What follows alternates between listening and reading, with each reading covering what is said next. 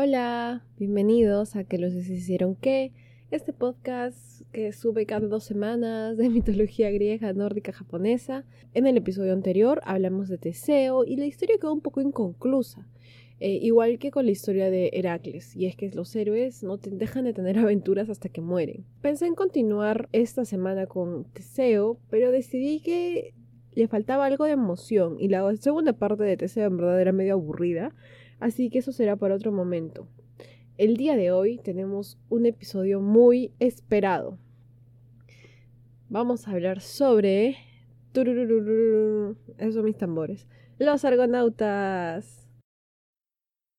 ¿Qué cosas son los argonautas? ¿Cuál es su fin? ¿Por qué se llaman argonautas? No lo sé, pero vamos a aprender sobre ellos ahora. Saben que me pueden seguir en Instagram y en Twitter como que los dioses que, ahí se enteran de todas las cosas, este, de todos los últimos anuncios que tenga y vamos directamente con el episodio.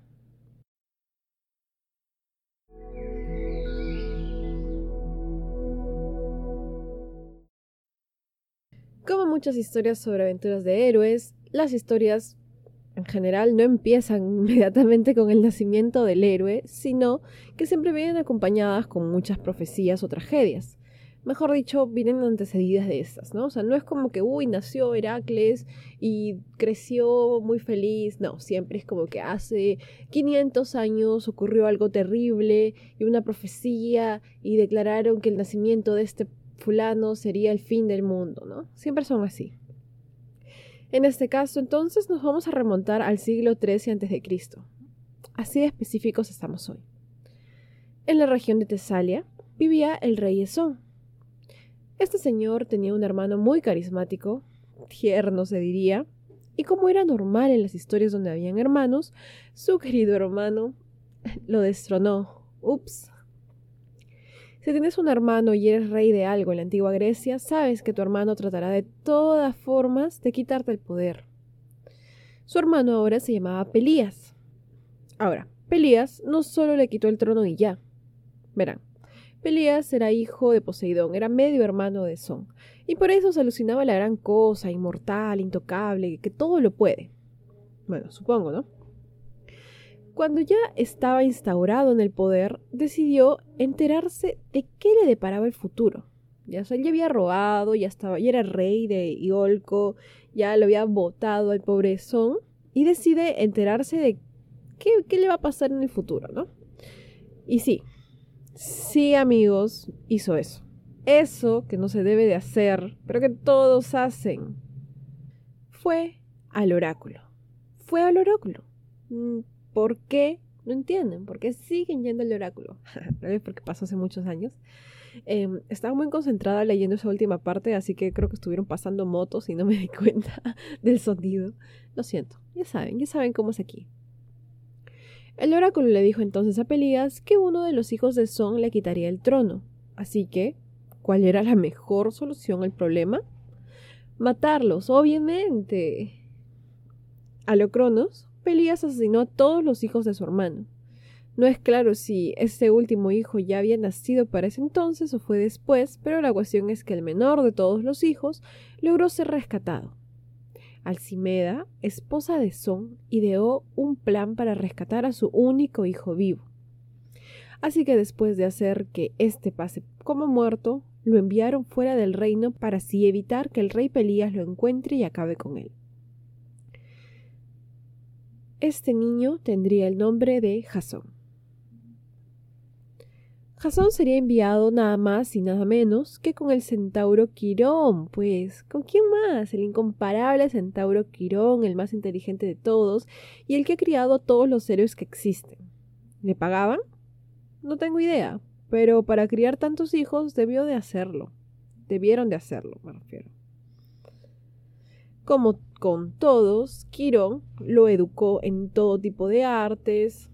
Ya para este punto, Quirón ya seguro tenía su manual de crianza de tantos bebés que le entregaban. Fácil hasta su agencia de niñeras, su guardería, todo ya. Kids Run. ¿Sí o no? Su, su conversión salía en la tela cada rato. ¿Tienes un bebé que sea posiblemente un héroe? ¿Tienes un bebé que sea posiblemente un héroe? No lo críes tú, incompetente. Mándaselo al mejor criador de héroes en la Grecia antigua. ¿Un humano? No, un centauro. Así como lo oye, el único centauro sensato, no violento, que no asesinará a sus hijos, sino que criará a sus futuros héroes para que alcancen todo su potencial. ¿Lo duda? Nuestros casos de éxito salen Heracles, Teseo y muchos otros. Llame ahora a Kid Ron o encuéntrenos en nuestro local ubicado en la cueva de piedra en medio del monte Pelión en Tesalia. Volviendo a la historia, Jasón es criado por Quirón mientras se difundía la noticia de su muerte. Cuando Jasón cumple 20 años y ya enterado de su vida, porque la mayoría de estos héroes no saben nada de dónde vienen ni nada, ¿no? Pero Jasón sí sabía, así que él acude al oráculo y éste le dijo que se presentara frente a Pelías, armado con dos lanzas y cubierto con una piel de leopardo. Así, él parte al encuentro de su tío para recuperar el trono y el reino que le pertenece.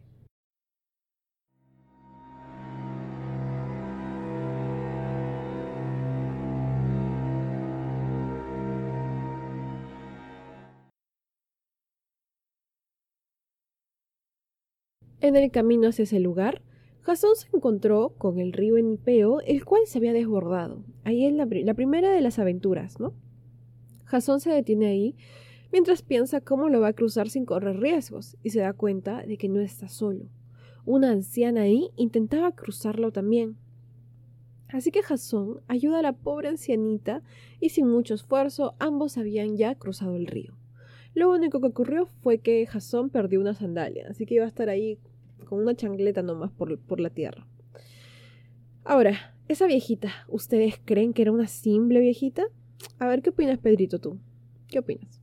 Claro, exacto. No era ninguna viejita, sino un dios haciéndose pasar por viejito. En particular, era. ¿Sí? Parece que también, parece que siempre está castigando a todos y más bien poniéndole obstáculos, pero en este caso estaba de buen humor eh, y porque Jasón le ayudó a cruzar el río, ella decidió bendecirlo. De vuelta en Iolcos, Pelías había recibido una profecía. No tengo claro en qué momento, si fue cuando recién recibió la primera profecía o después de esta. Pero esta segunda le advertía que se cuidara de un hombre con una sola sandalia, pues él pondría en peligro su trono. Cuando llegó Jasón a Iolco, la gente lo miraba raro porque era un mano guapo, gigante, con una piel de animal encima y encima con una sola sandalia. Llamaba la atención, ¿no? Fue llevado directamente hacia Pelías, en donde Jasón no se mordió la lengua y le dijo directamente la razón por la que él iba y era el reino de su padre, que le pertenecía a él ahora por sangre. Pelías no era el mejor rey. Sus súbditos no tenían mucho cariño hacia él, así que su reinado era uno muy inestable y frágil. Si aparecía otro heredero, era muy probable que todos sus súbditos se fueran al lado de éste y lo derrocaran. Así que su solución fue distinta. Le dijo que el oráculo le había pedido que apaciguara los espíritus familiares fallecidos en la Cólquida y que traiga sus cenizas. Pero ahora Peleas es muy viejo para hacerlo, así que le pide a Jasón que vaya, y que además, así de paso, traiga el famoso vellocinio de oro. Eso colmaría de gloria al joven. Le dijo, te juro por Zeus que una vez realizada la hazaña, te cederé el trono que le perteneció a tu padre. O sea, si te juro, yo te, yo te lo voy a dar, pero tráeme esas dos cositas nada más, pues, manos. Un favorcito, pues. Jasón, que estaba muy confiado de sus habilidades y veía todo como tarea fácil, decidió aceptar. No la pensó dos veces y se mandó. Ahora, esta expedición requería de mucha gente, y para esto el héroe difundió por toda Grecia el anuncio de reclutamiento. Por alguna razón, tan aburridos creo, no sé, acudieron un montón de voluntarios. Supongo que se creía que la gloria caería sobre todos los que participaran. Así, Jasón escogió a 55. Entre ellos, Tifis, Argos, los gemelos Castor y Pollux, los hijos de Borias, Cetes y Galais, los adivinos Idmon y Anfirao, y otros menos importantes así que nadie los conoce. nunca han escuchado sus nombres. Heracles, Orfeo, Teseo. No sé quiénes serán esos. Ah, y además, importante mencionar que no fueron todos hombres, sino que también hubo una mujer elegida. ¡Yay! Una mujer elegida y 54 hombres. Paridad.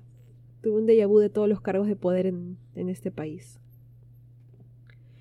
Estos héroes necesitaban un barco, algo para moverse. Y así Jasón solicitó a Atenea una cita para que le ayudara. Es broma, pero en verdad da risa como dicen que solo llamó a Atenea. Sí, le marcó al celular y le dije, baja un toque, pues ayúdame con mi nave. Porque muy obediente Atenea lo ayudó y sabemos que no es muy común que los dioses simplemente por pedido de algún humano vayan y, hagan lo que le solicitan, ¿no? Más bien se ofenden y dicen, ah, te maldigo, todas las naves que construyen se van a destruir, una cosa así, ¿no? Pero bueno, Atenea lo ayudó. Le solicitaron a Argos, que era artesano, que construyó una nave, y él lo hizo. La llamaron Argo, porque son así de imaginativos. Pero eso no fue todo. Atenea le roció, no sé, polvos mágicos o cosas así, que hizo que la nave pudiera hablar. Y no solo eso, sino que también tenía el don de la profecía. Y esto era porque el navío había sido construido con madera proveniente del oráculo de Dodona. Así que mientras navegabas, podías escuchar cómo tu vida se iba a ir al cacho y cómo ibas a desgraciar a toda tu estirpe si es que pestañabas tres veces muy rápido. Un viaje hermoso. El barco estaba listo, la tripulación también, y después de un par de sacrificios Apolo, los argonautas iniciaron su expedición.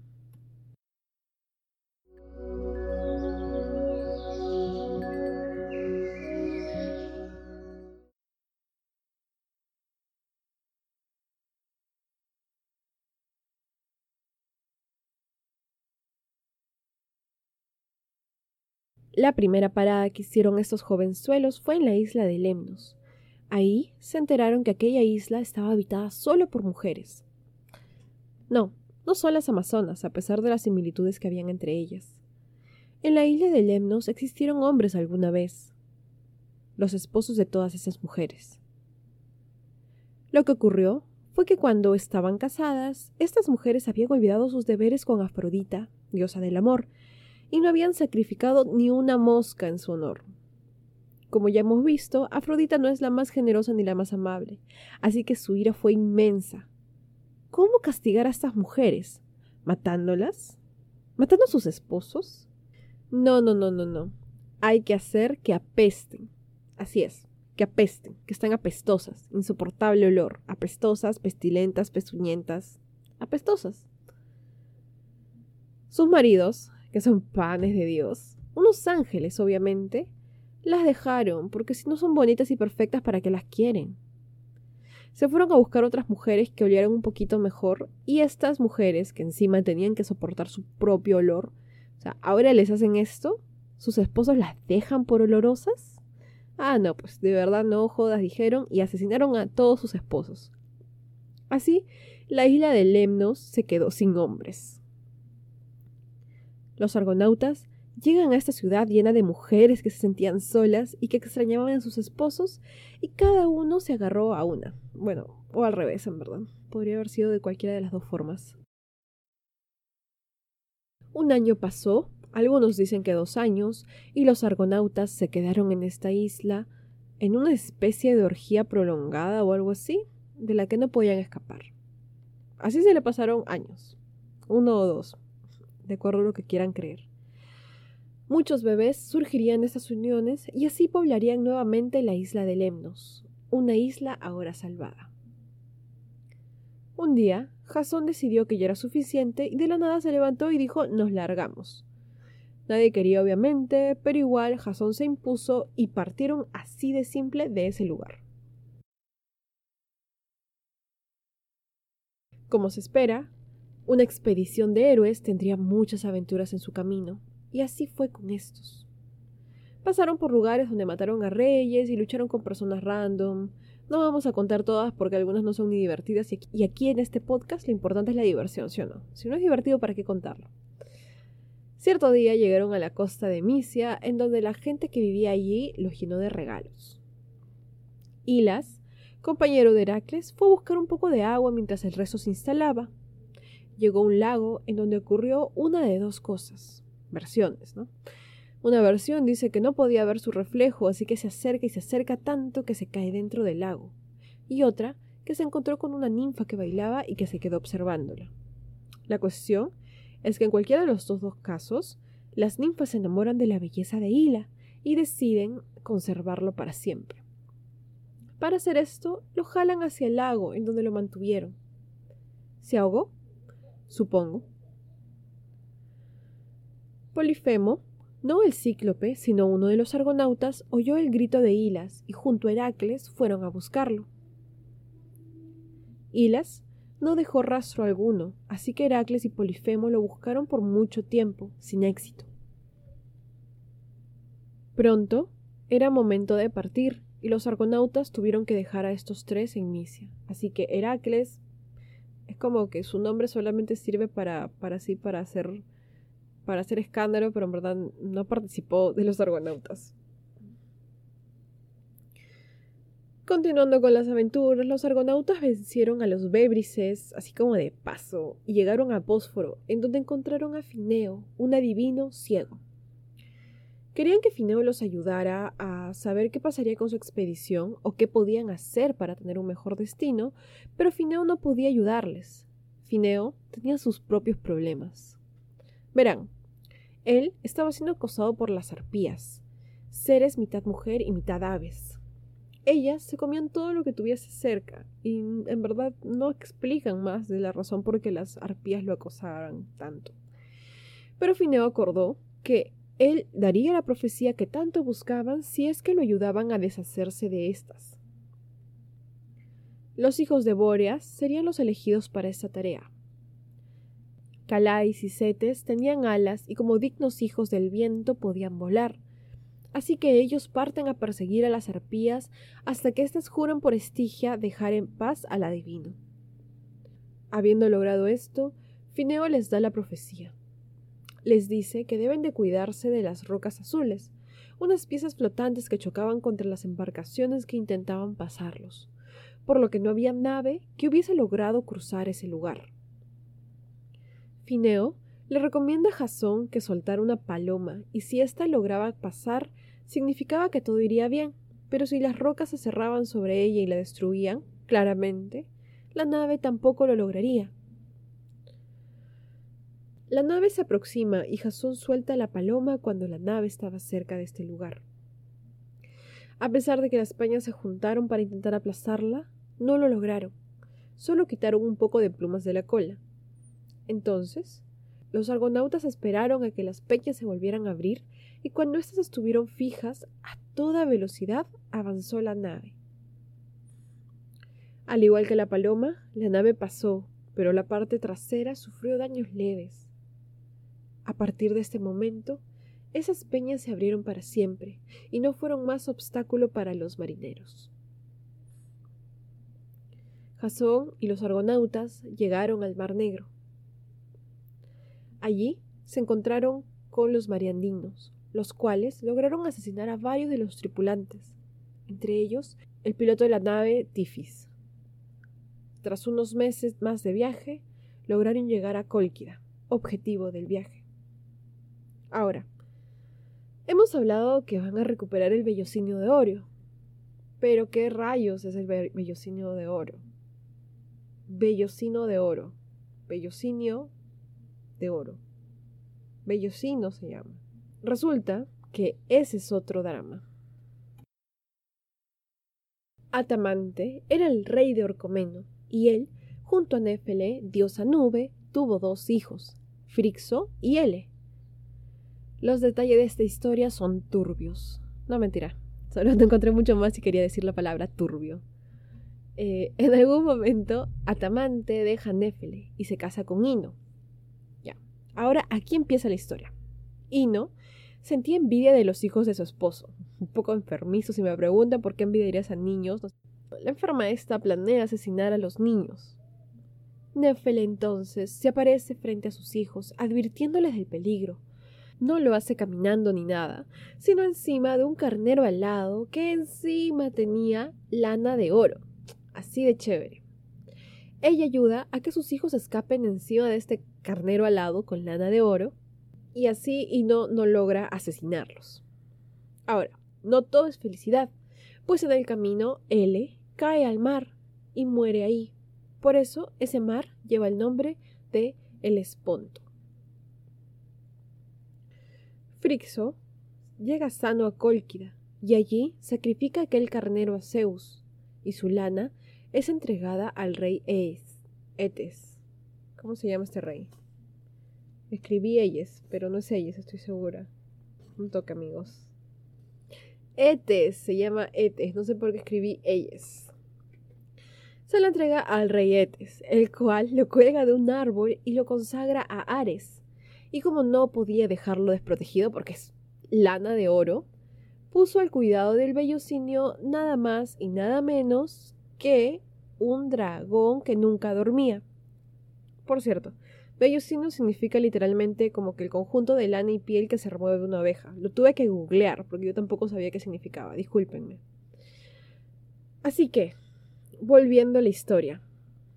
Jasón llegó por fin a Cólquida, pero es claro que la parte más difícil del viaje no ha llegado aún. Así que, ¿cómo recuperará el vellocino de oro y logrará reclamar el trono de Yolko?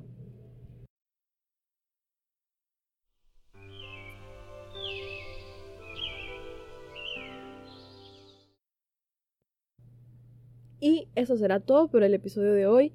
Lamento que sea un poco corto, pero ya nos desquitaremos en el próximo episodio. Muchísimas gracias por seguir aquí, por seguir escuchando, por escribirme y todo. Eh, espero que estén muy bien y nos vemos en Instagram. Síganme en Instagram, por favor. Chao.